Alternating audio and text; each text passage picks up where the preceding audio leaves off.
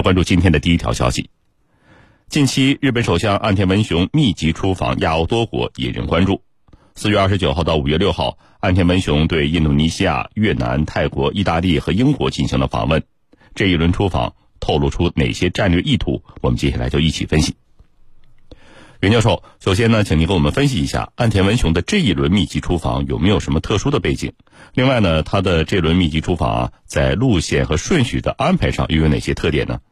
好的，如果按照日本政府对外介绍的情况呢，哎，日本首相岸田文雄啊，这次密集出访欧亚多国呢，并不是什么特殊的安排，而是遵循了惯例。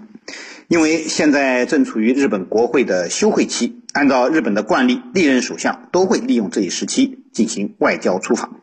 不过，明眼人都能看出来，在当前国际复杂的局势面前啊。呃，岸田文雄在这个时间如此密集的访问多个欧亚国家，绝对不是日本所说的遵循惯例这么简单，而是有着特殊的内外背景。从内部背景方面来说，岸田文雄虽然当选了日本首相，但是并没有改变日本国内政治势力的格局。他在自民党内部仍然属于少数派，影响力有限，内政外交其实都受制于前首相安倍晋三。所以啊，岸田文雄急需要用政绩来证明自己，以获得更高的支持率。呃，作为外相出身的他呢，呃，自然就会利用这一时机啊，来加大外事活动的力度，通过获取外交上的成果来证明自己的执政能力。而从外部因素上来看，岸田文雄这一轮出访明显是针对了当前的俄乌局势。我们纵观岸田文雄出访的五个国家，三个东南亚国家虽然远离欧洲，都想置身事外。那么岸田呢？呃，到访之后呢，却是苦心相劝，要求他们和日本一同制裁俄罗斯。而另外两个北约成员国都是积极参与制裁俄罗斯的西方国家。岸田呢，和这两个国家的领导人啊，明显有着更多的共同语言，所以可以把他的这个欧洲之行呢，呃，可以看作是向西方表忠心的一种访问。也就是说，岸田的这次出访，他的外部背景实际上是美国正在拉帮结派，组织一个国际反俄同盟，而岸田就是想通过这一轮访问，一方面替美国当说客，拉更多的亚洲国家进入到美国组织的这个对俄阵线当中；另一方面呢，则是通过和欧洲的英国、意大利这样的反俄国家呢，来寻找共同语言，表明自己站队美国和西方的坚定立场。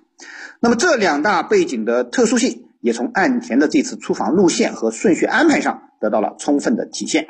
从访问顺序来看，首先访问东南亚三国，接下来是欧洲两国，明显是先当说客游说东南亚国家，以弥合他们和西方制裁俄罗斯问题上的一些分歧，之后再跑到欧洲向西方表功，这就是他这次出访的一个逻辑顺序。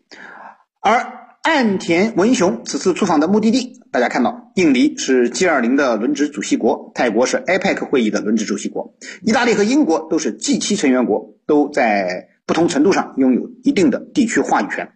所以，从出访国家的选择上看，岸田也是费尽了心思，是要展现自己良好的国际外交能力，以支撑自己国内较高的支持率，特别是欧洲方向。那么。是为了获得西方的高度认可，那么呃也可以获得西方给日本一些奖励，那么这也进一步证明了岸田要表现他的外交能力，那么对于在国内赢得更多的支持肯定是有帮助的。主持人，好，谢谢袁教授。陈教授，岸田文雄这一轮的密集出访的主要目的是什么呢？又透露出哪些战略意图呢？日本呢，首相岸田文雄啊。呃，在就任之后，这次是密集的访问亚洲和欧洲多国。那么这里头，我认为是有很深的战略意图的。我们先来说他的首战在哪里？首战是在东南亚的三国，也就是说印尼、越南、泰国。那么这三国里头，这三个国家有一个共同的特点，就是他们要主持重要的活动。你比如印尼。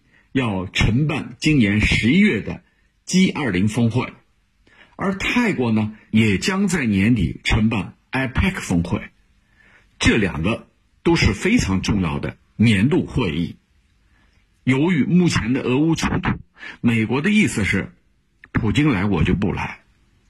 那日本从中扮演一个什么样的角色呢？说客，当说客去的，要说服印尼和泰国，你们不要让普京来出席这样的会议。此前呢，印尼说了，你让我不让普京来，好像说不过去。这样吧，我把乌克兰总统泽连斯基也请来。结果美国的回应是什么？你把泽连斯基也请来，还不足以能够邀请到拜登，这是美国国务院说的。那意思就很清楚，我是在给你施加压力。如果你把普京请来，那对不起，我不来。我美国是一个大国，有影响力的头号大国，啊，作为头号大国，我不来，那你的承办的意义就锐减了。所以呢，他是充当说客去的。至于越南呢，我觉得主要是岸田文雄当选之后不久，越南的政府总理范明正曾经率先访问了日本，也就是说，对这个日本来说，越南是非常看重日本的。那现在日本首相岸田文雄对越南也算是一个回访，这是亚洲地区的三个国家。那么欧洲呢？这个岸田文雄还访问了欧洲五国啊，顺便呢还要出席这个七国峰会。其中，日本和意大利这两个国家，他们呢是呃明确表态要加强他们之间的双边合作，来实现所谓自由开放的印太合作。在日本看来，他们和日本的战略意图是一样的啊。同时呢，这个未来。日本自卫队和英军还要举行联合训练，双方呢还有一个叫互惠准入协定，啊，要达成一致。这就是这一次岸田文雄啊访问密集访问欧亚数国的这个一个安排。那么他的目的，这个具体的意图，我认为准确的说有三个。第一个就是。呃，岸田文雄要在国内树立自己的这个形象，把自己塑造成一个啊，我在这个海外都有着广泛的朋友，那么从而呢，为日本啊进一步推动下一步的修宪议题做铺垫、做准备啊。你看，这个内外都在支持我，外面也支持我啊，这个国内也有这样的要求，我呢，这个修宪啊是水到渠成的事儿。第二个呢，就是刚才我们也说了，要替美国去充当说说客，就美国需要什么啊？作为日本的一个铁杆盟友，日本这一次重点是印尼和泰国这两个国家，要说服他们不让普京参与这样的会议。第三个呢，就是呃，日本是出于自身利益的考虑，在未来要密切。和东盟国家的经济安全联系，呃，日本呢近年来它主要是重点把重点放在和东盟各国各国啊，目的呢就是在疫情之下，日本更加清醒的意识到未来的产业链的安全不能全部放在你中国，我要转移出去，重点就是东盟地区，那么这样的话可以扩大我在这一地区的话语权。这是日本方面的考虑，而这种考虑其实和美国是如出一辙的。美国的意图就是未来要打造一个印太经济框架，就是去中国化的这样一个经济群，把中国排除在外。当然，这样的可能性是根本不可能实现的，因为这是一个全球化的时代，你中有我，我中有有你。一部手机虽然是在越南或者在。某一个地方生产的，但是它的零配件很有可能在这个韩国、中国、日本、菲律宾等多国去生产，那么这就构成了一个完整的链啊！如果你把它人为的说，我要把你切断，全部在越南，其实越南很多的零配件都依赖咱们中国的。主持人，谢谢程教授。袁教授，对于日本方面的拉拢和游说，相关国家是如何应对的呢？好的，那么日本。这次出访啊，对于这个各国的拉拢和游说啊，主要体现在两个方面一个方面呢是制裁俄罗斯的问题，而另一个方面就是岸田所说的构建所谓的自由开放的印太。那么对于呃这两个问题呢，东南亚国家和欧洲的意大利和英国反应呢也是有所不同的。